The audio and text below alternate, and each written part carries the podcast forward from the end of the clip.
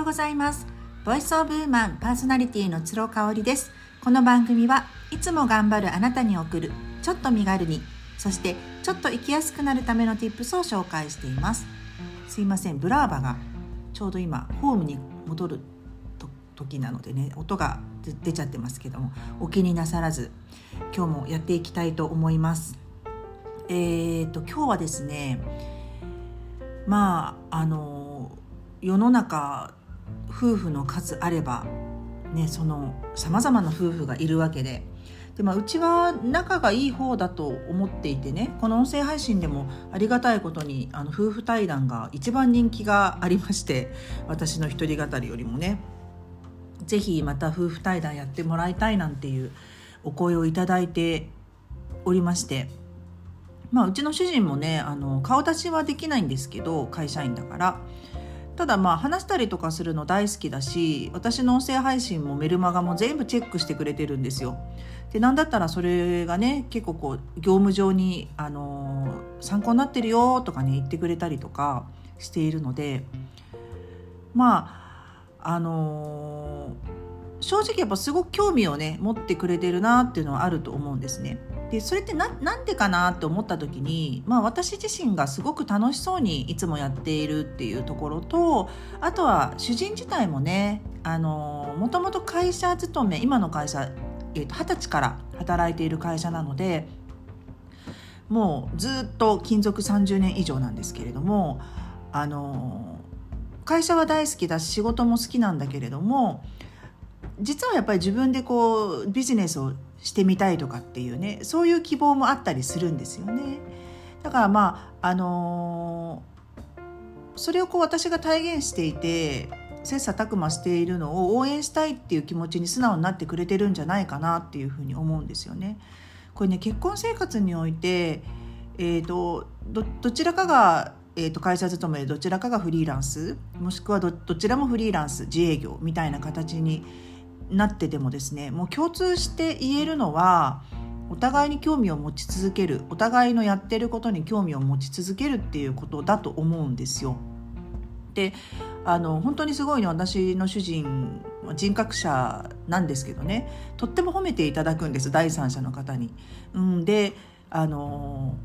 すごくこう私にはもったいないなというふうに実家の家族とかも思っているぐらいね優しいしあの子供に対してもあれだしとにかくあのすぐ動いてくれるっていう人なんですよね。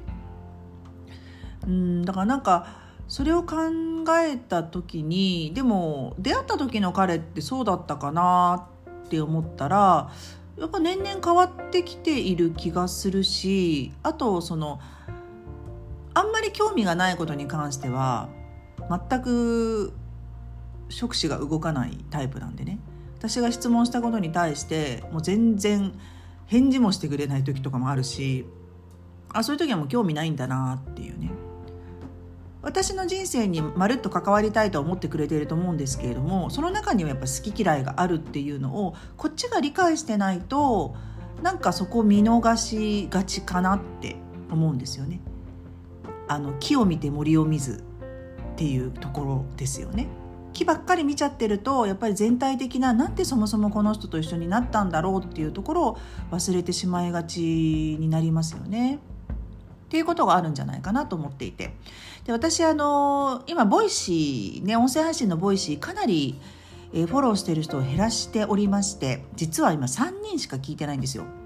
えワーママハルさんとチキリンさんとあとノリさんっていうねフランス在住ナントに在住の、えー、アラフォーの日本人女性の音声配信。でノリさんはねもともと YouTube がすごい人気なんですよ。えっ、ー、とノリの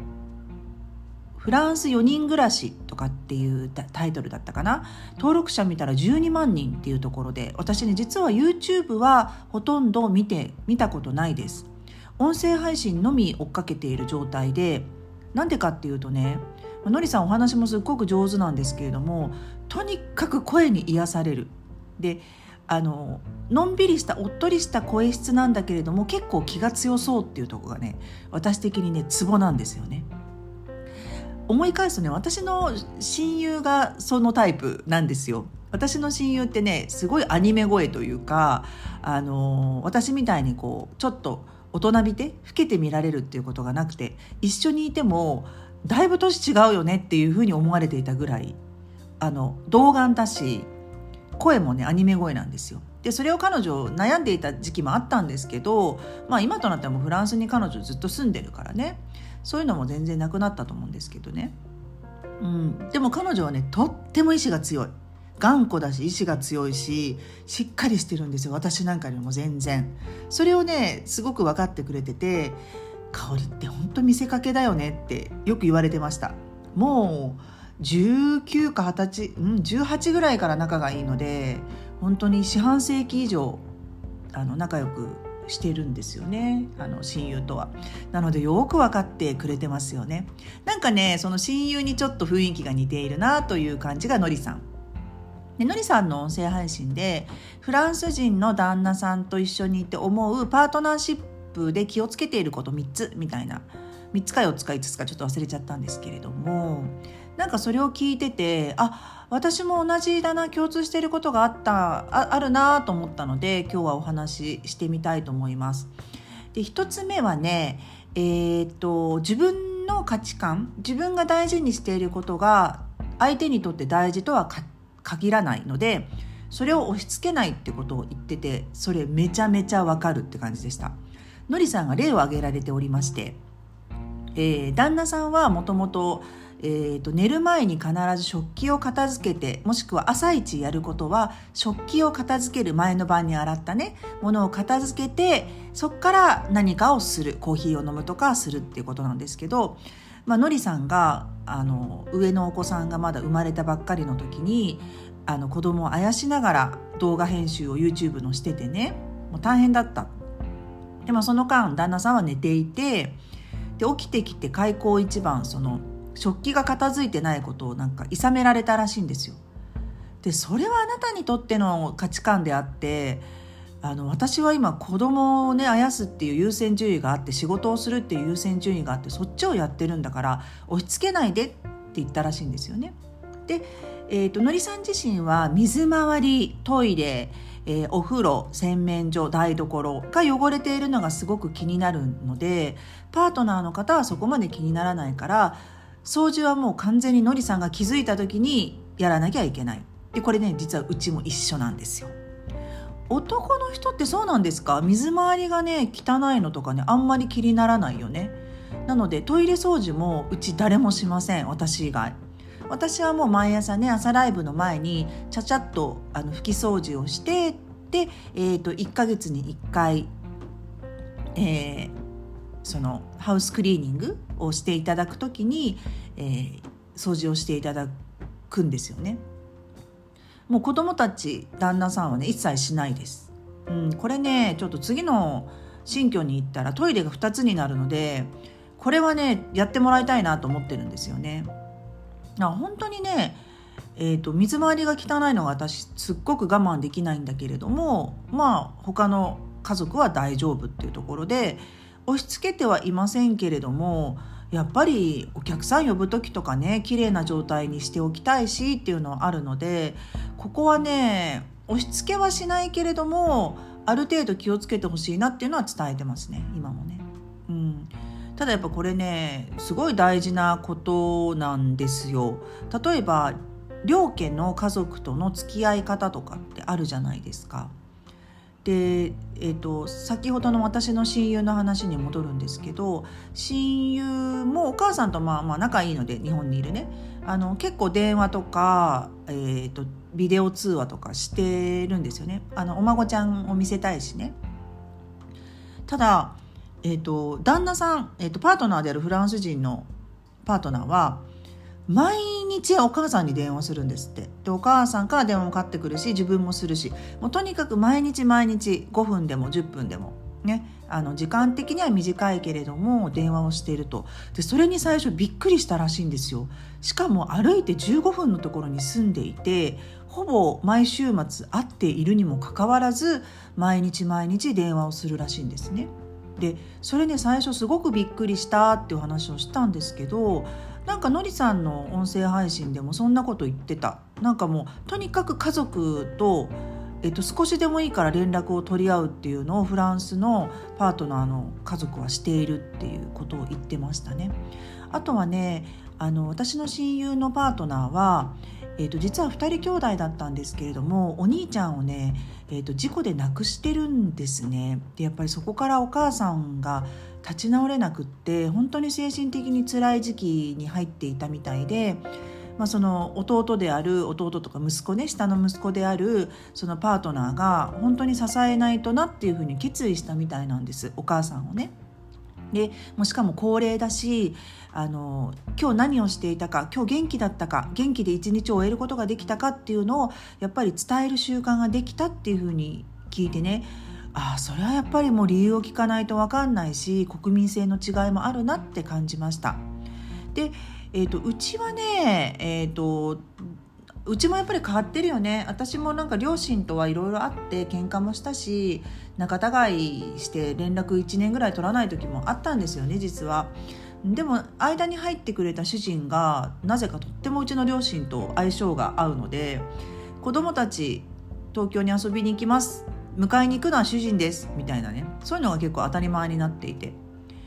まあ私が顔を出すのも嬉しいとは思うんですけれどもあの私の父的にはね娘3人いて男の子1人もいなかったからあの唯一の日本人の,、ね、あの義理の息子である私の主人と飲めるのをとっても楽しみにしている。あとねめちゃめちゃ似てるんですよタイプが。3人兄弟の一番末っ子っていうのも似てるしお酒が好きタバコが好きうんでやっぱりうちの父もめちゃめちゃ人望が厚かったんでねそういうとこ似てるなっていうふうに思うんですね。細かいことあんまり気にしないけれどもなんか変なとこ神経質みたいなところも似てるかな。だからね私あの父のことがそんなに好きじゃなかったんですよ。やっぱり母に認めてもらいたいっていう気持ちが思春期の頃から強かったんでね。喧嘩するのも母だし、えー、何か思う時に感謝したいなって思うのも母なんですよね。ただやっぱり父に似た人と結婚しちゃったよね。これがねすごいびっくりだなっていうふうに思ってるんですよね。だからまああのでえっと、うちの主人は和歌山の実家とほとんど連絡取らないですね。お母さんから月に1回ぐらい電話かかってきてそれでまあ、30分ぐらい20分か30分し話してっていう感じなのでまた全然スタンスが違う。でうちは電話はしないけど LINE を毎日のようにしてますね、うん、それはもうあの大草家のグループ LINE があって、えー、姉のうちの夫婦もあれだし姉の夫婦も。で妹の夫婦はね、えーと、妹の旦那さんがアメリカ人で全く日本語が分かんないので LINE 入れてませんと。あとは姪っ子甥っ子まで入れてますね。あとうちの両親ね。でそのねあの何かこうイベントがあった時に孫たちの写真をねそこでシェアしたりとかお誕生日だったよみたいな感じで写真を送ったりしてますね。でのりさんの音声配信2つ目で、えーと、口に出さなきゃわからない。感謝も不満も口に出さなきゃわからないっていうね。そこをコツとしてあげてらっしゃってこれほんとそうですね。あの先日「3000円の使い方」っていう土曜日のドラマ私好きで見てるんですけどそこで熟熟年離婚を取り上げた回があったんですよ。で旦那さんがねとにかくもう定年間際なんですけどもう寡黙で感謝も言わなければ不満も言わないしとにかく話ができない会話にならないぐらい寡黙な人ただやっぱり昭和を引きずってらっしゃるんでねこう男男はえーと、黙して語らずみたいなのを実践されてたんだってでも最後にあの定年退職の日にね、えーと、実は奥さんである森尾由美さんがやってらっしゃるんですけどあのもうあなたと一緒にいても未来を描けないから離婚を考えてますって言ってバッと部屋に閉じこもっちゃうんですよ。でねあのドア越しに今までの感謝をこう述べるんですよね。うーんそれねでも遅いよなって私は思いました。やっぱりそこまで歪みができてきちゃって言うっていうのは遅い、うん、日頃から言うようにしてるんですよ。うちもだから「ありがとう」とか「ごめんね」とかはかなり頻繁に言っているのでえーと、嬉しいことにね子供たちがやっぱり素直にすごい言いますね「ありがとう」「ごめんね」は。めちゃめちゃ言ってくれます。それは、まあ、私と主人があのかなり口に出している言葉だからかななんていうふうに思ったりしてますけれどもね。あとねのりさんの音声配信で言ってたのがあのおしゃれをね時々するっていうのを言ってたんですけどそれものりさんまだ出産されて半年経ってないから第2子をね出産されて。だからまあそこは今の段階でやられてるのはすごいなと思います。私はもう自分のためにあの化粧をしたりおしゃれをしたりしてますんでね。でね最後にはそのさっきのおしゃれの話とも紐づくんですけれども相手のために何かをするよりもまず自分を愛して大切にするっていう価値観これを持っていることが大事だっていうふうにおっしゃっててもうまさしくそうだなっていうふうに思いましたよね。なんか日本の家庭ってやっぱりあの奥さんがさもう尽くす家族のために貸し付いて自分を犠牲にして自分の人生を犠牲にしてみたいなのが多いじゃないですか。私あの人生相談をねあの聞いてるんですよよく、えーと、TBS ラジオの「生活は踊る」っていうジェーン・スーさんとね曜日のパーソナ、えーと、パートナーさんとあのいろいろ相談に乗ってあげている回でめちゃめちゃ夫婦関係のこと相談される方多いですよね。ただやっぱりそれってこううん悩んでるのはわかるけれどもそもそもやっぱり自分をおざなりにしてきちゃってるから今それを旦那さんのせいにしたり子供のせいにしたりしているけれどもやっぱりもっと自分を大事にしていたら違ってったかもよっていうのは思います。なので私は疲れちゃったらご飯も作らないしうん。あの外食しないとかもうウーバーにしちゃわないってすぐ言います。うん。私もそれを証拠にね毎日毎晩主人がいない平日も私さっさと寝ちゃってるしね子供たちより先に。もう戸締まりも消灯も全部子供たちに任せてるんでね。うんだからあのそれをこう家族が帰ってくるまで待ってるとかっていうのもあのやりたかったらやればいいと思うんですけど私はそれはねしんどい。しんどいし主人と結婚して来月で16年かな15年かな？15年になりますけれども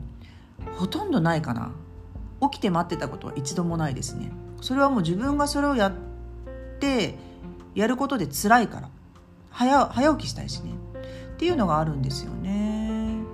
だからまあまああの夫婦関係のうまくいくコツみたいなことだらだら喋りましたけれども結局はねこれ人間関係に総じて言えることなんですよ。やっぱりさ会う友達に興味がなかったら私会う必要性はないと思うしね。うん。なんで会ってるのっていう話だと思うんですよね。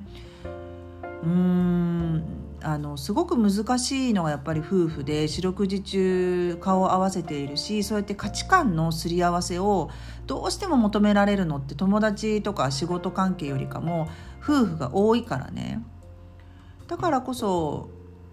私これだけは絶対やりたいしこれだけは絶対やりたくないっていうのはもううちの主人も分かってるし主人も私に対してあのそれは伝えてくれてる言わなきゃ分かんないっていうのが主人もだいぶ変わったよね本当に目して語らずタイプでしたよ昔は。なんかねたかが外れてバーって喋る時もあるけれども基本的には何考えてんのか分かんないっていう感じだったしね。そうその昔はねうち家計も今別々というかねほとんどあの何て言うんでしょう何に使ってるかお互いよく分かってないって感じなんですけれども昔は私がね働いてるにもかかわらずすっごいねギリギリにこう締め付けていた時があったんですよ。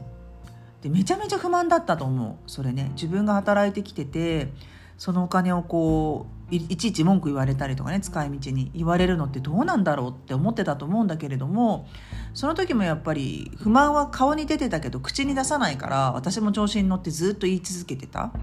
ただうーん人生一度きりだしお互い嫌なことは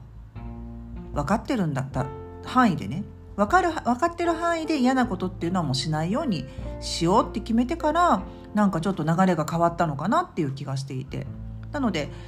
私はねあの中学受験じゃないや小学校受験をちょっと考えてたんですけど子供たちね。あのもう主人が絶対嫌だって言ったんですよ。そんな小学校低学年から電車に乗せて一人で通わせるなんてかわいそすぎるっていうかそれに何の意味があるんだっていうふうに言われて結局そこは折れましたね。私もなんか代替案というかそこまですごい強い理由があったわけではなかったし結局私が送んなきゃいけないじゃんそうなるとって思ったらやめたやめたってなりましたよね。まあまあまあ喧嘩はほとんどしないうち本当にしないですけどね。喧嘩が不毛ということではなくってもうしないようにお互い仕向けてるっていうところがありますかね。参考になったかどうか分かりませんけれども是非ご興味ある方はのりさんの、えーと、アラフォーフランス生活奮闘記だったかな？ Voicy でやってらっしゃいまして火曜日と金曜日にあの配信をされておりますのでよかったら聞いてみてください。今日も最後まで聞いていただいてありがとうございました。それではまた明日。